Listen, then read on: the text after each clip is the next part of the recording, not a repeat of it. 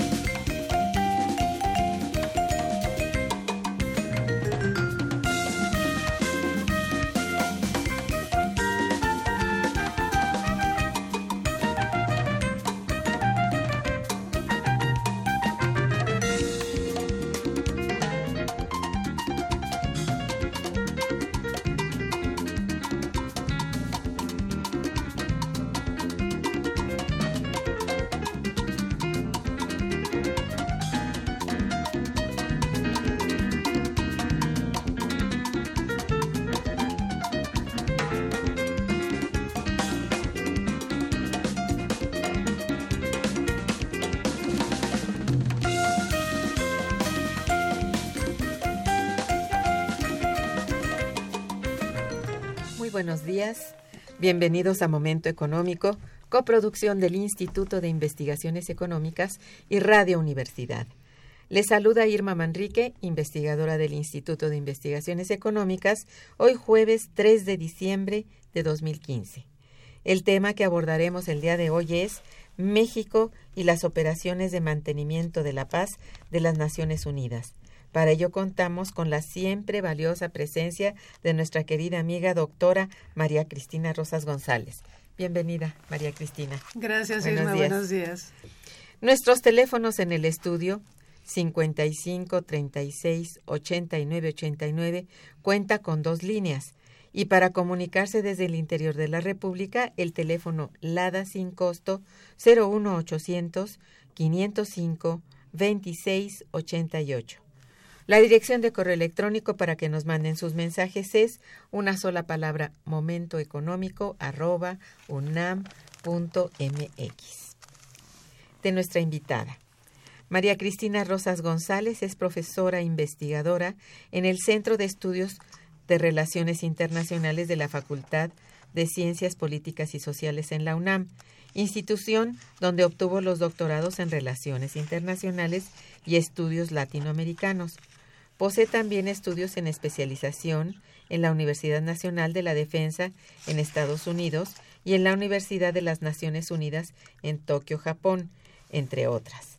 Pertenece al Sistema Nacional de Investigadores, es autora de numerosos libros sobre las relaciones económicas y políticas internacionales, destacando en esta ocasión el libro México y las operaciones de mantenimiento de la paz de las Naciones Unidas, retos y oportunidades, libro que presentamos el día de hoy.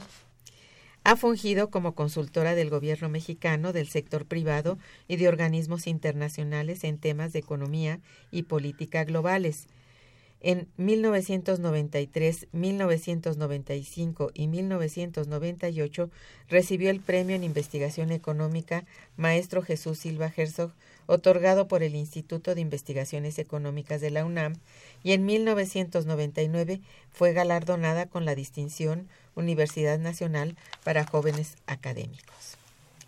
Hoy como ya lo hemos anunciado, contamos con la grata presencia de la doctora María Cristina Rosas, quien viene a compartir con nosotros este libro reciente titulado México y las operaciones de mantenimiento de la paz de las Naciones Unidas, retos y oportunidades. un libro que a través de sus páginas realiza, pues, en primer lugar, un análisis acerca de la cantidad de operaciones de paz realizadas por las Naciones Unidas en todo el mundo, así como una buena descripción en el, del contexto en el que se, realiza, perdón, se realizan dichas operaciones y sus consecuencias. Eh, bueno, sin más preámbulo, le voy a pedir a Cristina Rosas que nos hable de la estructura de este nuevo, de, esta obra y el objetivo o objetivos más relevantes de la misma. Claro, con todo gusto, Irma. Pues gracias por la oportunidad, ante todo, para hablar un poco de, esta obra. Este es un libro que viene siendo el tercero con esta temática. Em, el primero, como recordarás, lo publiqué hacia 2005, cuando Vicente Fox ventiló la posibilidad de que México participara en las operaciones de mantenimiento de la paz. Ahí se inició el debate y, después el debate decayó, ya no se habló más del tema. Yo de todas maneras seguí revisando la posibilidad de que nuestro país se involucrara en estas misiones y publiqué un segundo libro en 2008.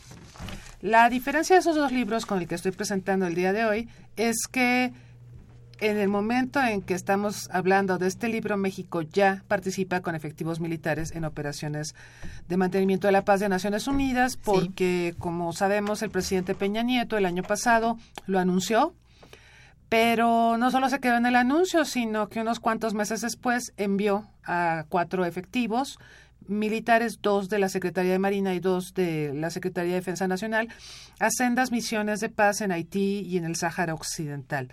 Entonces, eh, este libro se inscribe en este marco, en el hecho de que México no había participado de manera continua con efectivos militares en las misiones de paz de la ONU.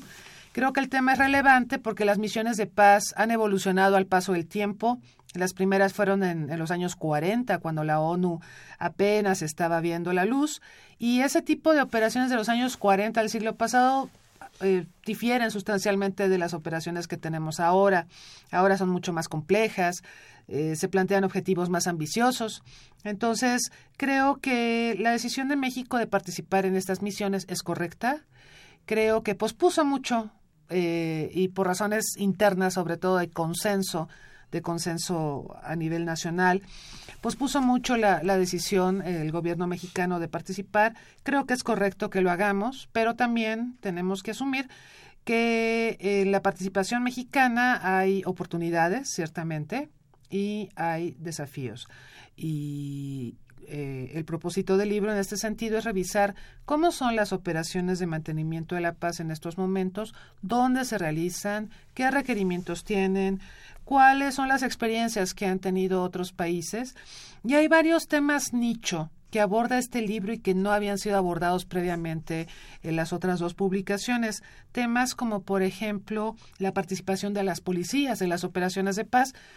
Como seguramente sabemos eh, y sabe el auditorio, eh, se han producido algunos problemas de mala conducta de Fuerzas Armadas en diferentes países eh, en los que participan como cascos azules, como, como misiones de paz. Y Naciones Unidas tiene la idea de incrementar el número de policías, porque se piensa que los policías tendrían menos agresión o, o, afectarían en menor grado a la población que tener militares. Hay esta idea de que los militares violan derechos humanos y los policías no. Este, yo me quedaba pensando un poco en este tema a propósito de México, porque en México es un poco a la inversa. Nuestras Fuerzas Armadas tienen muy buena reputación, nuestras policías no. Entonces, si, si Naciones Unidas, por ejemplo, le requiere a México enviar policías, pues habrá que pensar qué policías mandamos, ¿no? Este, sí, digo, tal vez en otros países la situación de las policías eh, sea mucho más confiable que en el nuestro. Pero, por ejemplo, se aborda este tema, se aborda el tema de las mujeres. Hay la idea de que eh, los hombres eh, que participan en, misiones de paz abusan eh, incluso sexualmente, de, de, las comunidades a las que se supone que deberían proteger y que esto podría mitigarse si participan mujeres. Eh, esto no necesariamente es cierto. Se analiza también en este libro. Se analiza también el tema de lo irónico que es hablar de operaciones de mantenimiento de la paz, cuando en realidad estas operaciones son emplazadas en lugares donde hay violencia y conflictos armados. Efectivamente. Es que es muy, muy curioso tener ahora un libro de esto de mantenimiento de la paz cuando está muy difícil mantener la paz. Claro. Sí, y cada vez surgen más, más focos rojos por aquí y por allá. Exacto. esa es la, no sé, es un reto muy grande para este organismo y que quizá hoy como nunca se requiera, no sé si su reorganización, su ampliación, su, vamos, redefinición como, como organización mundial, no lo sé. Esto tú ya lo has tratado, como dijiste, en otros dos libros, y parecía ya, ya hecho, esto ya estaba planteado como que eh, Naciones Unidas incluso ya no era ni suficiente ni necesaria, como mm. que así se tenía un poco la, la idea, ¿no? Y hoy, hoy, creo que ah, en este momento se requiere su reconsideración, su redefinición. Y, y, aquí, yo no sé, ¿desde cuándo surgen estas operaciones de mantenimiento de paz? Este hablando de mantenimiento de paz. ¿Desde cuándo? Propiamente, bueno, hay dos fechas que de las que podríamos hablar. Propiamente surgen algunos antecedentes, despliegue de efectivos militares desarmados como observadores en 1948, eh, cuando nace el Estado de Israel y se desata la violencia ahí este también en la frontera entre India y Pakistán, porque cuando India surge a la independencia se parte en dos países, surge India, surge Pakistán, y ahí también fueron emplazados eh, antecedentes de lo que hoy llamamos cascos azules para monitorear eh, la parte fronteriza, también en los Balcanes. Todo esto es en los primeros años en que surge la ONU. La ONU nace en el 45 y ya dos o tres años después ya tenemos las, las primeras los primeros pininos de lo que podríamos eh, eh, considerar ya más adelante que se configura en, en cascos azules.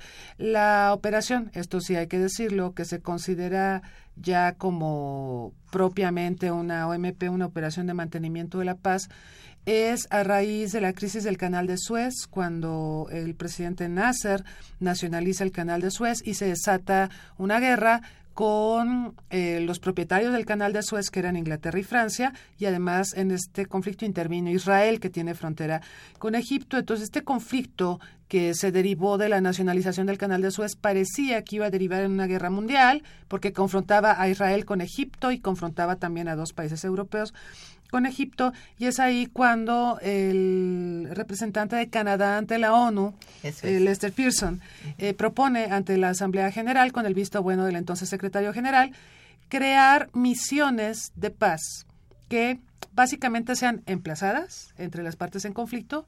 Estas misiones de paz no deben ir armadas o deben ir armadas ligeramente. No son tropas que vayan a entrar en conflicto o en combate más bien, Simplemente se van a emplazar entre las partes en conflicto para mitigar las tensiones entre las partes en conflicto y de esta manera desescalar la tensión que se está desarrollando en cierta zona. Entonces, es a partir de 1956, a raíz de lo que sucede en el canal de Suez, que se configuran las operaciones de mantenimiento de la paz como las conocemos, como fuerzas de interposición que demandan la autorización de las partes en conflicto para ser emplazadas en el lugar, que van eh, ligeramente armadas, porque su propósito no es entrar en combate, aunque esto ha cambiado al paso del tiempo, pero bueno, van ligeramente armadas y se van a interponer entre las partes en conflicto. Así surgen, su objetivo es ese, mitigar tensiones y al paso del tiempo han evolucionado, ¿sí? Al paso del tiempo, pues hemos visto misiones ya más complejas. Ahora, por ejemplo, las misiones, aparte de separar a las partes en conflicto, pues organizan comicios, ayudan a construir escuelas, eh, proveen asistencia humanitaria, restablecen vías de comunicación, eh, etcétera. Es decir, son mucho más complejas y, por supuesto, mucho más costosas. Yo creo que sí. E incluso la preparación de estos personajes, de estos llamados cascos azules, no siempre es bien comprendida. Más bien es este rechazada por la zona en conflicto. La gente que está ahí no se siente bien de tener, aparte de los que están en conflicto, todavía una interferencia que generalmente es considerada como de Estados Unidos. Aquí mm. sería muy pertinente hablar del carácter de estos personajes, incluso no sé si, si puedas hablarnos de la preparación que debe tener un casco azul.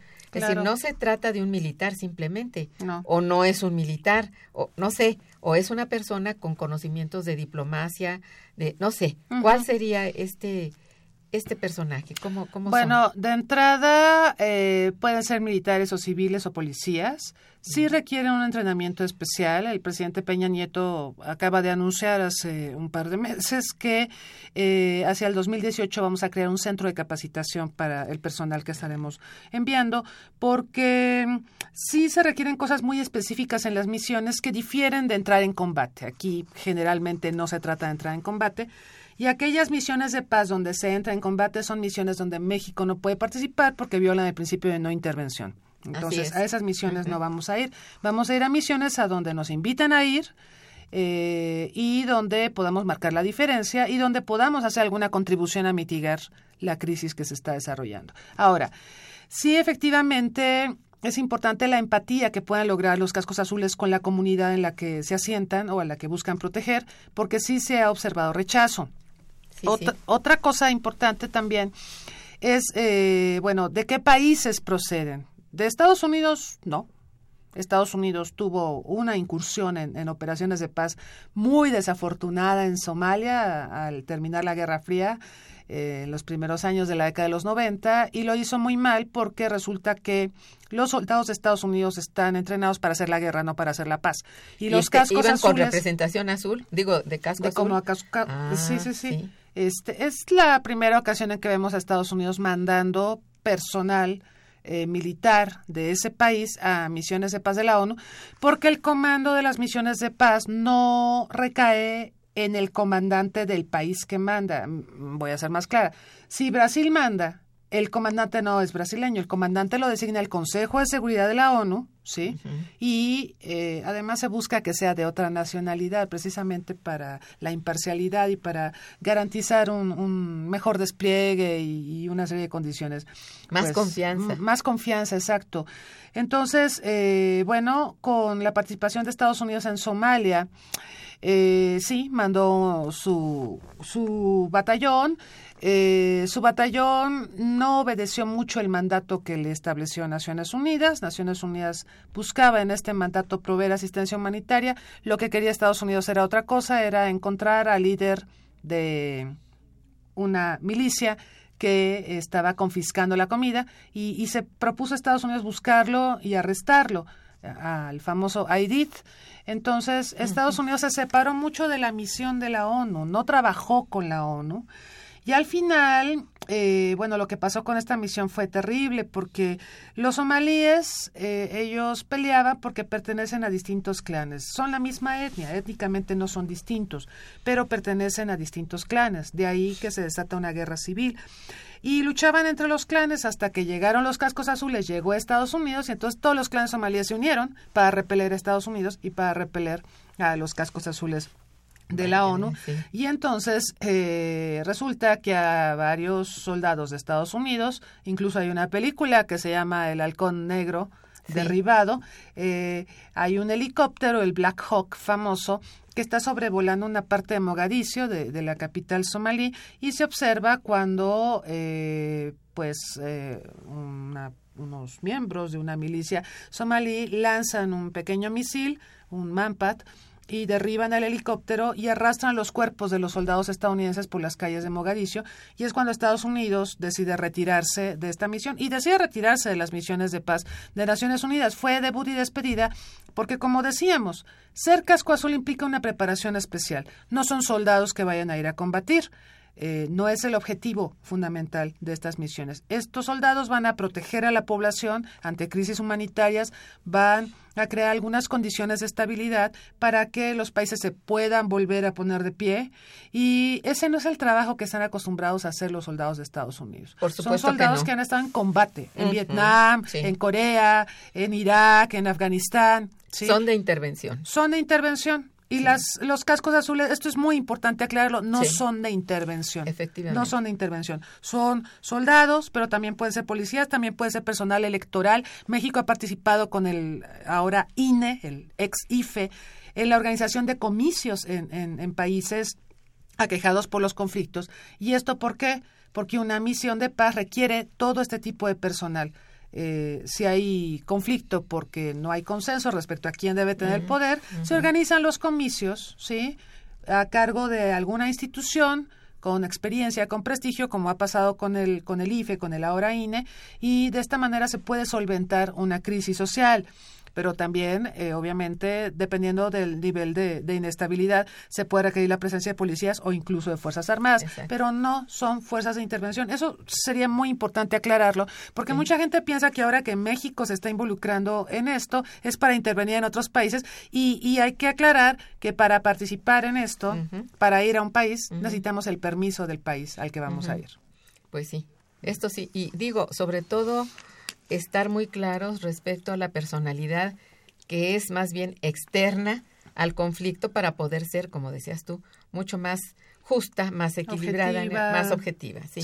Entonces, en ello, bueno, creo que sí está bien que México tenga este, este cuerpo, aunque también resulta paradójico que en este país lo que se requiere es también un tipo de pacificación que no estamos como que muy eh, preparados para ello, ¿no? A lo mejor unos cascos azules no vendrían mal, ¿no? Pero, en fin, esto ya también sería repeler una intervención, ¿no? No, digo, en el caso de nosotros no, no se aceptaría, creo yo, ¿no? en el y caso no, de México. pienso que no hay necesidad, creo que tenemos las instancias para, para hacerse cargo de de los diferentes problemas que se presentan. Lo que sí hay preocupación, esto quizá también es importante aclararlo, es que por participar en operaciones de paz, nuestras Fuerzas Armadas se distraigan de las tareas de combate a la delincuencia organizada a nivel interno. Y, digo, es importante aclarar que eh, no estamos participando con montones de batallones en las operaciones de paz. Creo que se puede hacer, eh, como comentaba, se mandó a un par de personas, dos de Sedena y dos de la Secretaría de Marina, a misiones de paz. Esto en modo alguno compromete las tareas que realizan las Fuerzas Armadas en el combate de la delincuencia organizada a nivel interno. ¿No? Ahora, a nivel interno sí necesitamos tener una discusión, digo, independientemente del tema que estamos abordando. Sí, que no es esto. Que no, es esto, este, ¿por qué nuestras Fuerzas Armadas tienen que participar en el combate a la delincuencia organizada cuando no fueron creadas para eso? Para eso se crearon las policías. ¿Por qué? Porque delincuencia organizada es un problema de seguridad de seguridad pública, no de, no debería e ser interna, e interna, no debería ser un problema de seguridad nacional. Digo, Calderón, el presidente, el expresidente lo designó problema de seguridad nacional para tener el pretexto de involucrar a Fuerzas Armadas, pero yo creo que se ha tergiversado mucho la labor de Fuerzas Armadas, ¿no? Sí, eso es cierto. Y de hecho yo pienso que por el perfil de nuestras Fuerzas Armadas, que siempre han tenido una mm, vocación de apoyo a la sociedad, ¿sí? El, mantenerse participando en operaciones de, la paz de Naciones Unidas es muy pertinente, porque de hecho se profesionalizan más en algo que ellos hacen muy bien, ¿no? Y aportan, además. Eso es. No, sí, muy interesante. Y aquí veía yo en, en el contenido del libro, hay precisamente un trabajo sobre el papel de estas eh, misiones de paz respecto al crimen organizado. Eh, lo estaba viendo aquí hace un momento. Está muy completo el libro, de veras. Es un excelente trabajo de cada uno de los que participan ahí. Desde luego los tuyos, que son muy importantes también. Bien, este, tomando en cuenta este, bueno, que el contexto internacional ha cambiado muchísimo. Bueno, podríamos decir que es, no sé, hay una nueva configuración, incluso geopolítica muy importante. Entonces, eh, ¿qué, ¿qué operaciones para el mantenimiento de la paz se requerirían ante estas transformaciones? Porque esto quizá debiera considerarse. ¿Cómo ves tú?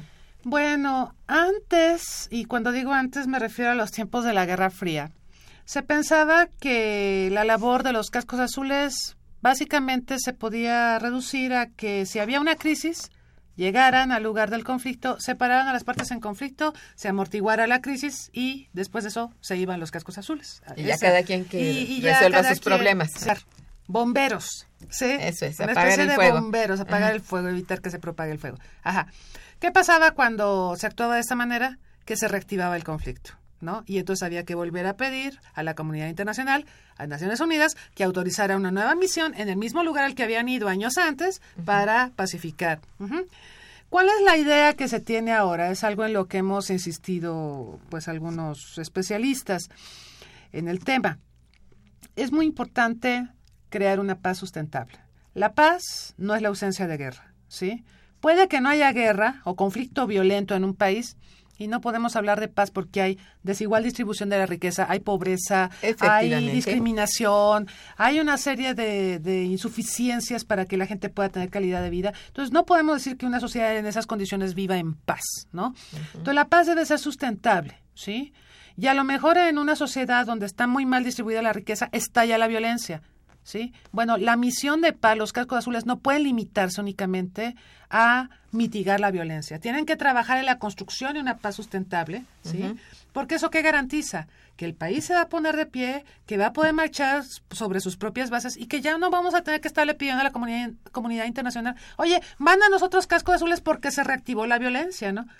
¿Sí? Entonces hay que trabajar ya con los problemas de raíz, no solo con la manifestación de los problemas. ¿Cuál fue el origen? ¿Cuál es el origen? ¿Sí? Y si trabajamos sobre esa base, entonces eh, podemos garantizar paz, paz sustentable en muchos lugares donde desgraciadamente hemos visto presencia de cascos azules, digo desgraciadamente porque es reiterada, ¿sí? hemos visto cascos azules una y otra y otra vez. Pienso en Haití, pienso en la República Democrática del Congo. ¿Cuántas misiones de paz no han tenido a lo largo de su historia y no terminan de ponerse de pie? Porque el enfoque siempre ha sido el del bombero, que vayan los, los cascos azules simplemente a mitigar la violencia, pero no a construir una paz sustentable. El enfoque ahora se está orientando a favor de ir a la raíz de los conflictos para garantizar paz sustentable.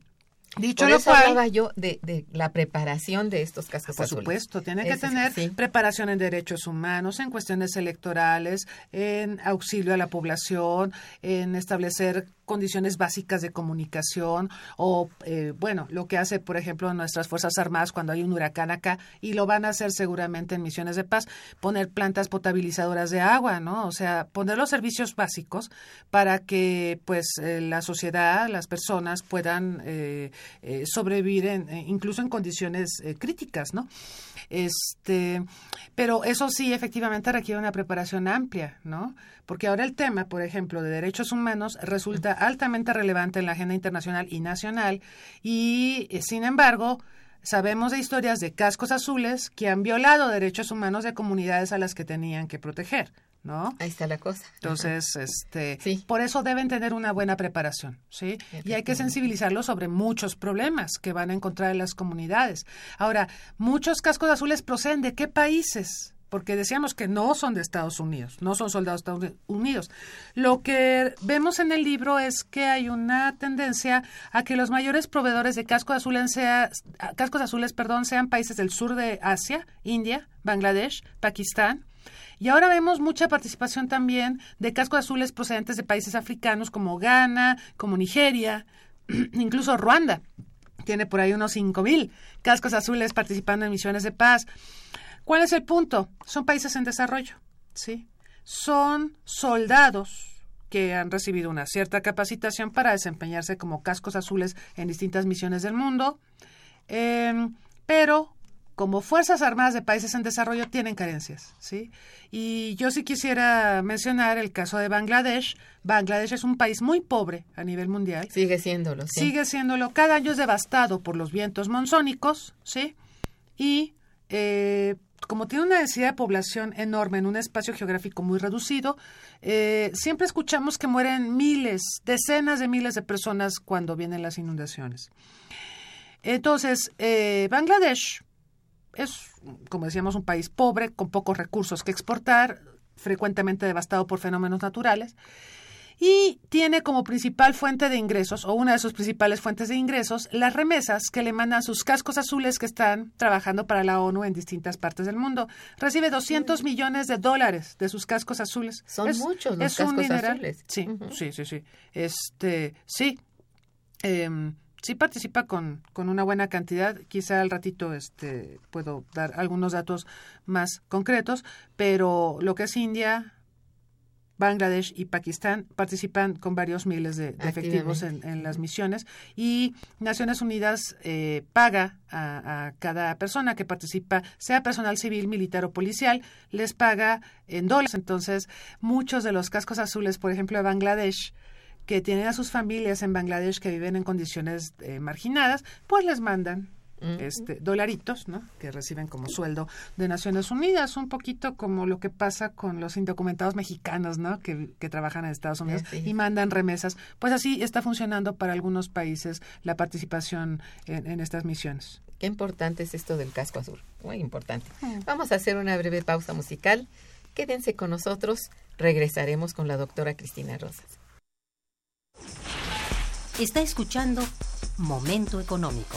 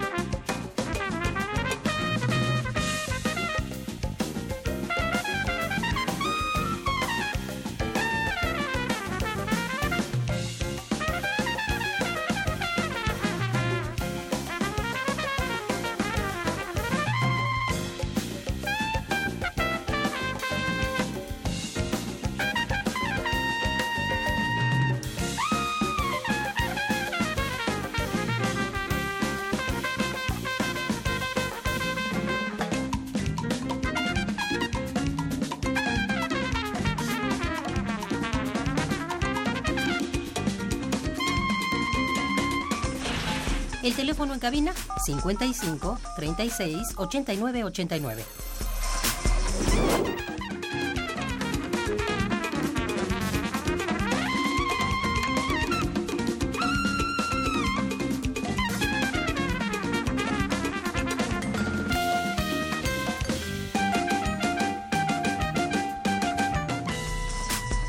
Continuamos en Momento Económico.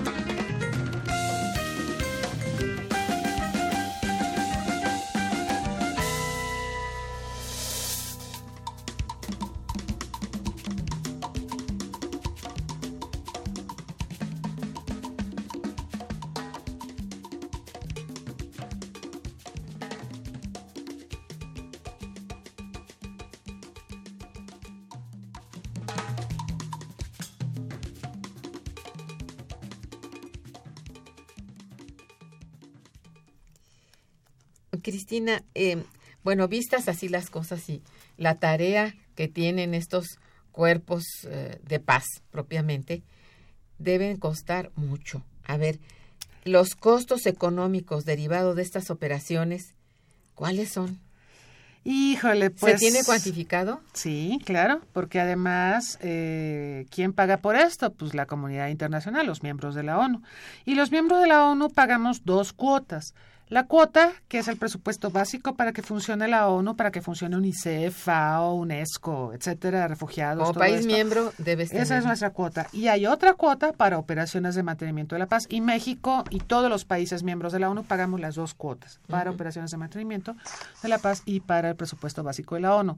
Ahora, ¿Cuánto cuestan las operaciones de paz? Para el año fiscal, por así decirlo, que va del primero de julio de 2015 al, al 30, 30, 31 de junio de 2016, el presupuesto aprobado para OMPs es de 8 mil millones de dólares. Es, es muy, mucho dinero, pero bueno, hay que decir que este dinero es para 16 operaciones de paz, de las cuales las 16 no, no se distribuyen equitativamente este presupuesto.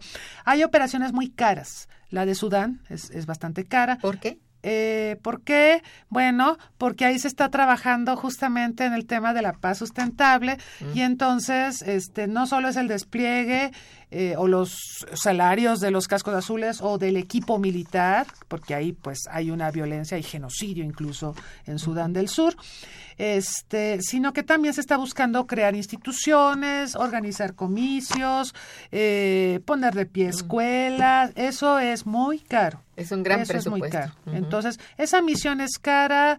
Eh, hay otra, la de República Democrática del Congo, eh, que también eh, se lleva mucho presupuesto. Y bueno, en todo caso, lo que yo quiero comparar es este presupuesto para cascos azules frente al presupuesto ordinario de la ONU. La ONU hace un montón de cosas, ¿sí? Este tiene un montón de agencias especializadas, vela por los niños, por los refugiados, por las mujeres, por el medio ambiente, por eh, la educación, la ciencia y la cultura, por la alimentación, por la salud. Para eso tiene menos de dos mil millones de dólares anuales, frente a ocho mil millones de dólares de los cascos azules. ¿Cuál es la conclusión? Que estamos gastando más en los bomberos, ¿sí? Para mitigar crisis graves que acontecen en el mundo y estamos invirtiendo menos en el trabajo básico que hace la ONU, que ese trabajo ayudaría a construir paz sustentable. O sea, le estamos dando muy poco ayuda a refugiados, muy poco a alimentación, muy poco a salud, muy poco a niños y a mujeres y a medio ambiente, cuando eh, en realidad ese es un trabajo básico para que podamos mitigar y repartir un poco mejor la riqueza, ¿sí? entre las naciones, ¿sí? y podamos tener sociedades más pacíficas, con un concepto de paz sustentable, ¿no? de paz paz este paz positiva eh, que son conceptos que pues se han debatido mucho. Yo yo los analizo en el primer capítulo del libro. Así paz es. positiva paz negativa. Paz negativa pues se refiere básicamente a combatir la violencia que es lo que hacen los cascos azules. Paz positiva es lo que hace Naciones Unidas con su presupuesto básico que es educación alimentación niños mujeres género este todo esto eh, y entonces cuando ve las proporciones de cuánto se gasta en cada cosa el presupuesto se lo están llevando básicamente las misiones de paz y cada vez son más caras porque cada vez son más complejas, ¿no? Claro. Tienen que entrar al quite muy de, de manera profunda y a veces hasta infructuosamente, supongo exacto, yo. ¿eh? exacto. Ay, no, sí, porque es, pues como tú dices, Es como cuatro veces gastar más en cascos azules que, por ejemplo, en educación o en salud. ¿Por qué no se pone más atención al otro lado? A este, ah, por eso decía yo, la reestructuración que quizá requiere Mm. Naciones Unidas y también, bueno, en la conciencia mundial tiene que estar claro qué es Naciones Unidas para todos. Por supuesto.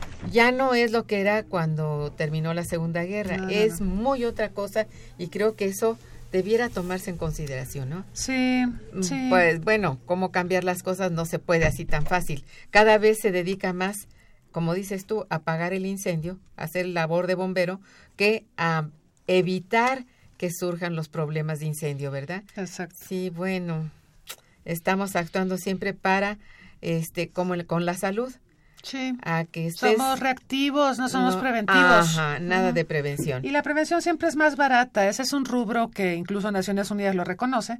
Pero los países no quieren contribuir a, a, a A sufragar, a prevención. erogar a favor de la prevención. Eso es muy frustrante. Y aún existiendo, digamos, buenos marcos jurídicos en cada país e incluso en el derecho internacional, parece que son marcos vacíos porque como que nadie hace referencia a ellos para, para poder trabajar, no sé, en armonía. Esto se oye un poco iluso, pero bueno, no sé, si, si esto que dices tú, que Naciones Unidas como, como propositivo es muy propositivo y quizá las cuotas debieran más bien engrosar el, la prevención, que todo el apagamiento de fuegos aquí y allá y que cada vez son más y, más, este, diría yo, más ensañados, más, más crueles por parte de la propia humanidad. Bueno, ¿qué pasa ahí, no? Está, es una lucha un tantito, un tanto desigual, más bien. Dentro de este mismo carácter de que surgen estos cuerpos de las propias Naciones Unidas para mantener la paz. A ver, digo, lo encuentro un poco difícil de, no de entender, pero sí de, de que se soporte, ¿no? A lo mejor conviene, mira, finalmente, ¿eh? bueno, no habría que hablar de más, pero quizás sí, ¿no? Aquí tengo algunas llamadas, si me permites, voy a agradecer a nuestros radioescuchas, por ejemplo, a Rafael Alba, quien te felicita, dice, el periodo de Peña Nieto ha sido un verdadero fracaso. El manejo de las facultades institucionales y también de las tributarias son áreas en las que Peña Nieto desconoce totalmente las normas mínimas que nos deben regir, pues con sus reformas solo ha perjudicado social, económica y políticamente al país, estableciendo impuestos a la renta que solo castiga a la producción. Mm, bueno, eso sí. no sé tú qué. Pues sí, en política interna hay muchas cosas que, que, creo que tienen insuficiencias, pero en política exterior veo, veo algunos avances y, y, y, bueno, este tema que estamos tocando es un tema de política exterior que otros gobiernos habían pospuesto, no habían tomado una decisión sobre el particular. Ahora se toma la decisión y, creo que, es oportuna, como lo manifesté desde el principio. Ahora, también el gobierno de Peña Nieto en política exterior, digo, no es por defenderlo ni mucho menos, pero sí ha tratado de que normalicemos las relaciones con muchas naciones con quienes teníamos serios problemas o serios desencuentros, ¿no? Este China, la propia Unión Europea, el propio Estados Unidos, Cuba, con Venezuela no se ha podido avanzar mucho, pero pues ya sería uno de los últimos pendientes, ¿no?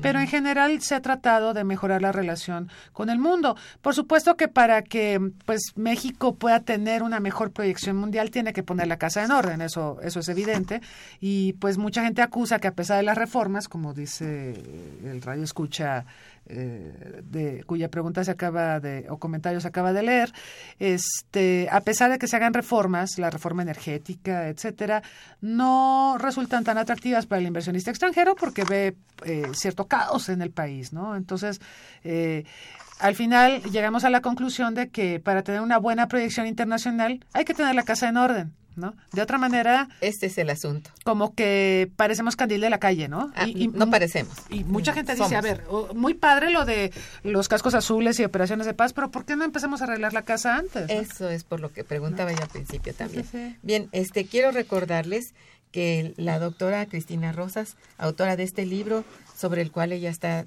mm, precisamente haciendo referencia, es México y las operaciones de mantenimiento de la paz de las Naciones Unidas en el siglo XXI, retos y oportunidades. Ella está obsequiando varios ejemplares a nuestros radioescuchas, así que pongan atención, llamen, establezcan alguna duda, etcétera.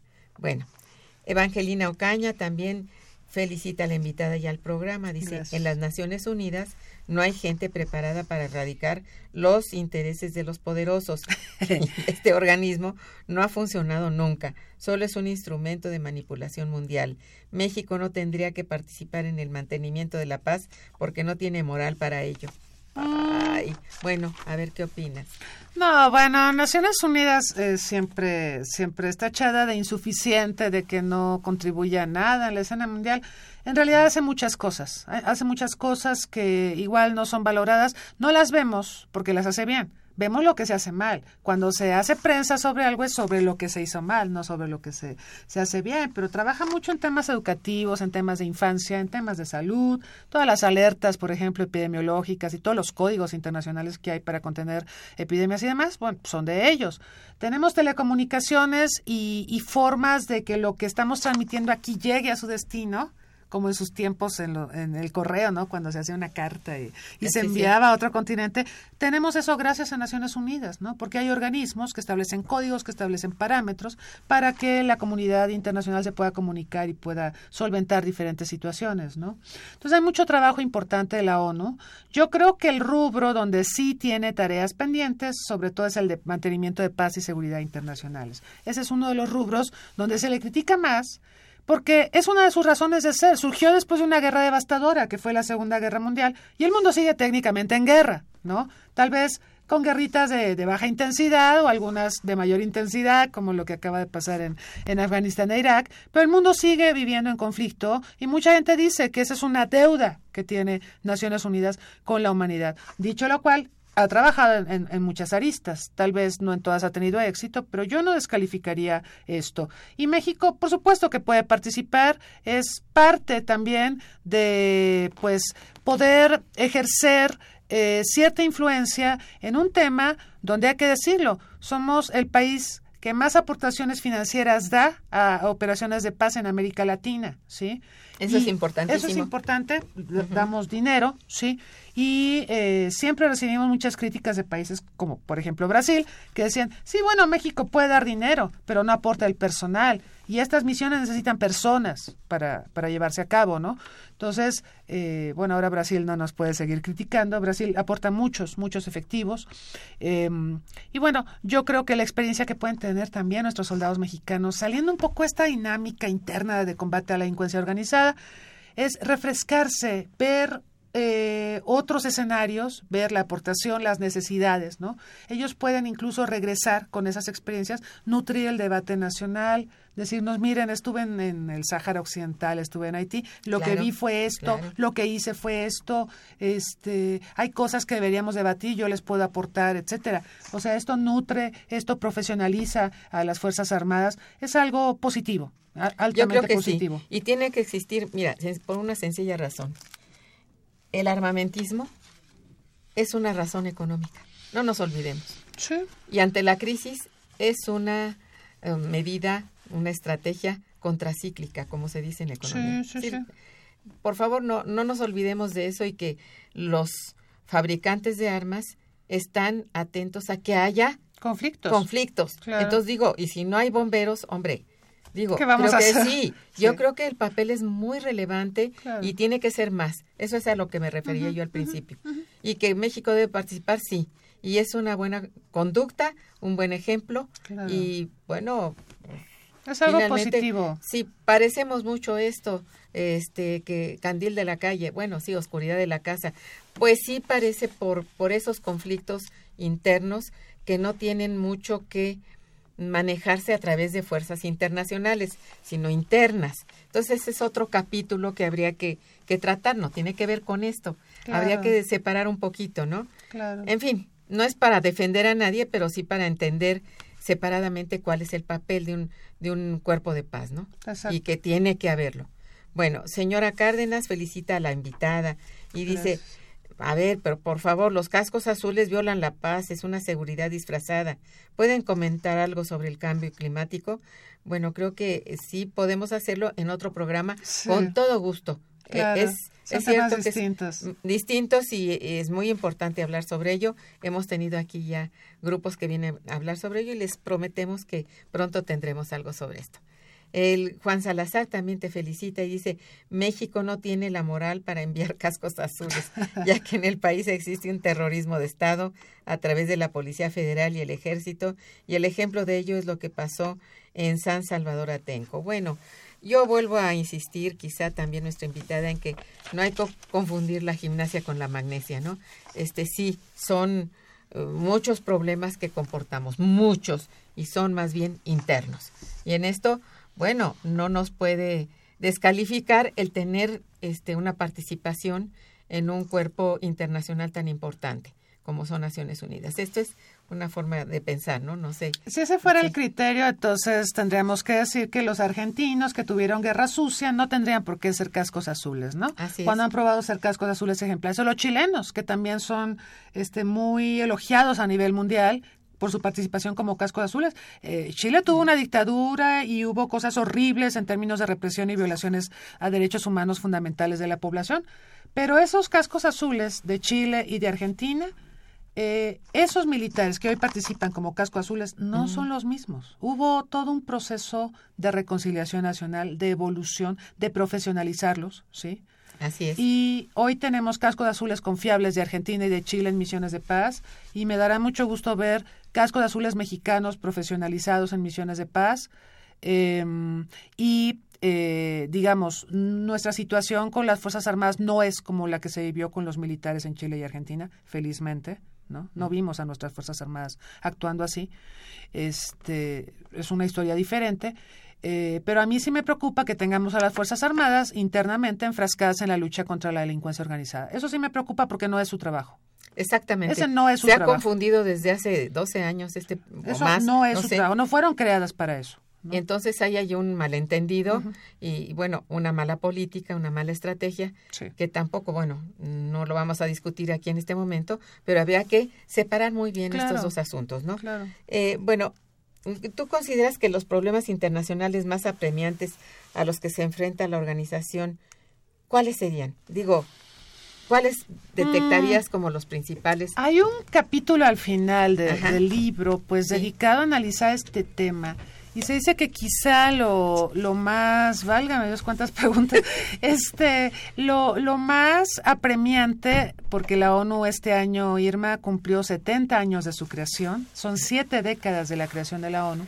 Sí. Entonces hay una reflexión hacia el final del libro sobre los 70 años de la ONU y qué tendríamos que decir al respecto, qué ha hecho de bueno, en qué tiene cuentas pendientes, etcétera. Sí. Y la conclusión a la que se llega es que está perdiendo relevancia para el manejo de los problemas de paz y seguridad internacionales.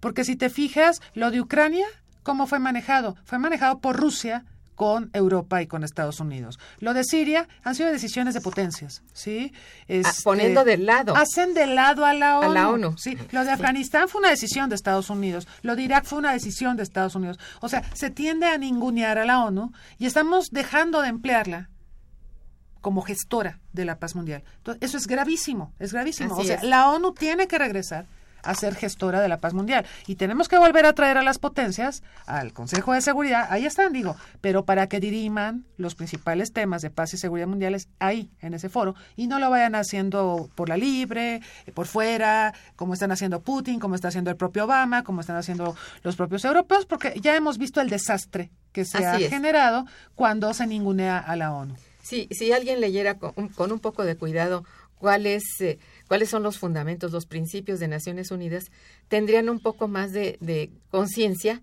de que para qué es esto. No nos podemos deshacer de un cuerpo tan importante que es una especie de referee. Entonces, Es el referee. entonces, por favor, digo, no confundir. Esto es lo que yo sí quisiera que apuntaláramos, porque eh, si hay una, yo te decía desde el principio, hay una muy mala eh, sensación frente a, a Naciones Unidas, como que no sirve para nada. Cuando y- en realidad, pues, es el referee. a ver, es el referee. Es el Y luego estos cascos azules que sí, considerando que, bueno, no todos los humanos somos iguales y por supuesto hay de todo eh, y hay generalmente mucha maldad en los grupos, en fin, pero están preparándose para eso. Esto es lo que habría que tener un poco más de fe en ello, ¿no? Yo creo, ¿no? Porque si no estamos perdidos también, ¿no? Bueno, tengo muchas este, llamadas. Sí. Déjame agradecerlas a Rodolfo Ramírez, a Claudia López, a em, Andrea Tinoco, José Luis Contreras, a Manuel Robledo. Oyeron del libro regalado y mira, sí, ya, Consuelo García, Olivia Gómez, pero qué bueno que se interesan. Alejandra López, y quiero que lo lean. Alondra Además. Sandra Ochoa, señor Federico, eh, licenciado Avilés, que él nada más dice, felicito a la invitada y al programa. Muchas gracias, licenciado Avilés, él es Ah, gracias. un fiel radio escucha aquí. Pero bueno, hay algunas cosas que dice, ya se reabrió la oficina de la UNICEF en Francia, después de que se cancelaron las relaciones durante el periodo de Felipe Calderón, este, ¿se abrió ya UNICEF en Francia? Pero no era UNICEF, es UNESCO y ya hemos UNESCO. normalizado, era la, la Organización de Naciones Unidas para Ajá. Educación, Ciencia y Cultura. Sí, eso ya está, ya está normalizado y, tengo que decir, tenemos una excelente relación con Francia en estos momentos. Ok. Bueno, pues entonces, contestado, señor Ramírez. Claudia López, también felicidades, dice que invitada. Bueno, ¿está la invitada informada del retraso de las cuotas de Estados Unidos? ¿Cuánto le asignan los presupuestos para las operaciones en Palestina? Ah, sí, esa es la hipocresía de Estados Unidos. Estados Unidos es un moroso. Ah, deliberado de Naciones Unidas. Estados Unidos debe aportar el 22% del Sí, presupuesto de la ONU, que es un- a que se adopten ciertas cosas que a Como Estados siempre. Unidos le interesan, ¿no? Ajá. Sí, para Estados Unidos eso es la ONU. Este, a pesar de eso, tendríamos que reconocer el esfuerzo de la ONU por salir adelante a- con todo y el retraso y la morosidad de Estados Unidos, porque hay países, hay que reconocerlo, que pagan a tiempo, ¿no?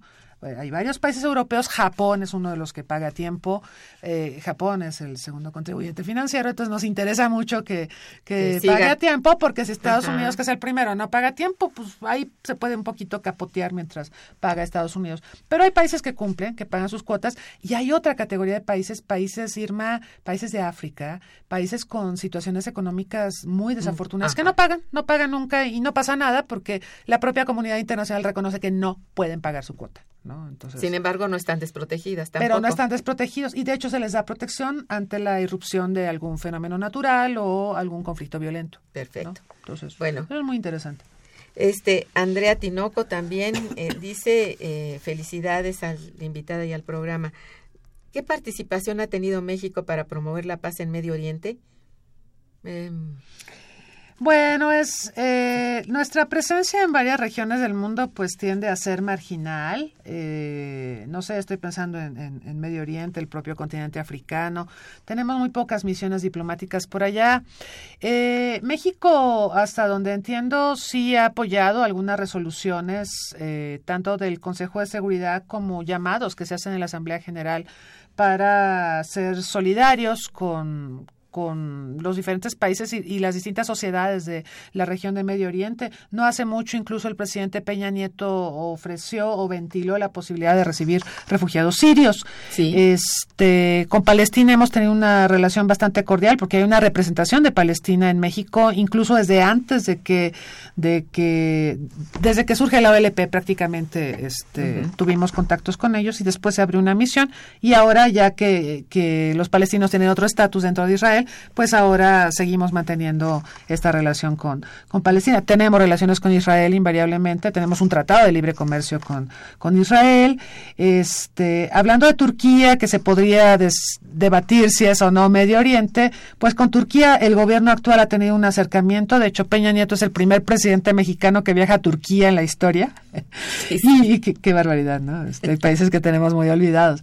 Y este, mm, ahí acaba de ser la cumbre del G20, por ejemplo, ¿no?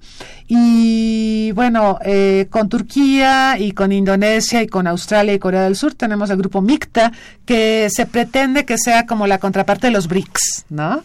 Entonces, eh, eso también es interesante. Sí, cómo no. Pero sí, sí tenemos contactos con, con diferentes países. Este, hay misiones diplomáticas de varios países de, de Medio Oriente eh, acreditadas en México y tenemos representación, ya sea eh, no en todos los países, a veces es, este, se tiene, por ejemplo, en Arabia con extensión a Yemen y, y a, y a otros países concurrente, pues la, Sí. la embajada. Este, Oficinas consulares. Oficinas consulares también, no, no muchas, pero, pero bueno, este, eh, relaciones formales tenemos con casi todos, eh, apoyamos a los palestinos.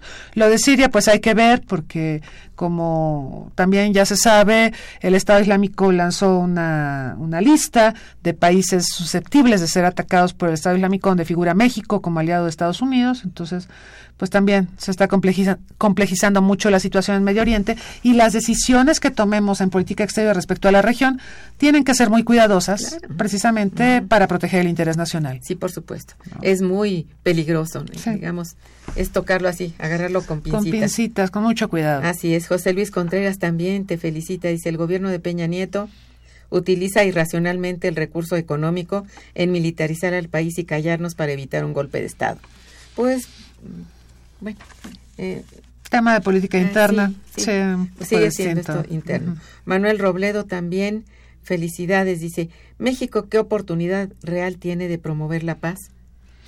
Pues Pues de hecho, ¿eh? hemos trabajado mucho en desarme. Quiero decir que en los temas de desarme, antes de que este, se le diera tanto énfasis a las operaciones de mantenimiento de la paz, México tiene un prestigio internacional incontestable. Eh, de hecho, cualquier negociación seria de desarme que se lleve a cabo en el mundo, quienes la promuevan van a buscar la participación de México por la experiencia, el prestigio y el perfil también que eh, México le imprime a estos temas, ¿no? Los tratados de desarme más importantes del mundo han sido influenciados por por México y el desarme es una contribución muy clara a la paz. Vamos ahora a incursionar este tema de OMPs y será una aportación quizá más modesta que, los tratados de desarme, pero será una aportación finalmente eh, o a final de cuentas de México a favor de la paz.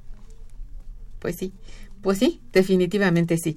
Consuelo García también pregunta, ¿en el mundo se está gestando un conflicto mayor? ¿Se pensaría en la Tercera Guerra Mundial? Mucha gente piensa que lo que está pasando en Medio Oriente y con el Estado Islámico apunta a eso. Bueno, en, en esta, como dices tú, en estos conflictos que surgen de potencia a potencia, de Estados-nación a Estados-nación, eh, bueno, ponen de lado a un referee como Naciones Unidas. Bueno, ojo. Olivia Gómez también eh, felicidades, dice, los problemas con el Medio Oriente son provocados por Estados Unidos para crear una economía de guerra y salir de la crisis actual. Yo estoy de acuerdo con eso. Por Estados Unidos, pero también por Rusia y también por China, por todas las potencias, por los pero el mayor productor de armamentismo es Todos están metidos ahí, es, es, evidente que sí. Bueno, nuestra amiga Hilda de San Román dice, la no proliferación de armas en general también debiera empezar como campaña. Es la única manera de lograr la paz. En América del Sur hay un poder que es desestabilizador de gobiernos y la prensa es uno de ellos y que provoca que gobiernos caigan y otros lleguen. Eso es muy cierto, nomás habría que ver el caso de Brasil. En fin, Alejandra López te felicita. Dice, ¿puede dar la invitada su correo electrónico, por favor? Claro, eh, todas son minúsculas. Es mcrosas.unam.mx a sus órdenes. Alondra Sandra Ochoa también felicita al programa, a la invitada, por ser de las únicas investigadoras tan brillantes que tenemos mm, aquí. Muchas es cierto, yo en eso, por eso viene aquí conmigo, es de mi admiración total. Muchas gracias. Felicita a la invitada también el señor Federico por sus libros en relación a este tema. Bien, pues este gracias. desafortunadamente a mí se me quedaron varias preguntas, pero así no sucede general en general. Y para eso, bueno, pues la podemos invitar muchas, muchas veces. Claro. Muchas gracias, Cristina, por tu presencia. Gracias. es un placer tenerte con nosotros, con esa, ese manejo que tienes de tus temas. Estamos verdaderamente. Gracias, Irma, por la hospitalidad. Muy, muy complacidos y pues todos nuestros radioescuchas te lo han demostrado. Eh, gracias también a nuestros radioescuchas, su participación, su interés. Estuvo en los controles técnicos Socorro Montes, en la producción Santiago Hernández y Araceli Martínez, en la coordinación y conducción Irma Manrique, quien les desea muy buen día y mejor fin de semana. Gracias. Momento económico. Radio UNAM y el Instituto de Investigaciones Económicas presentó Momento Económico.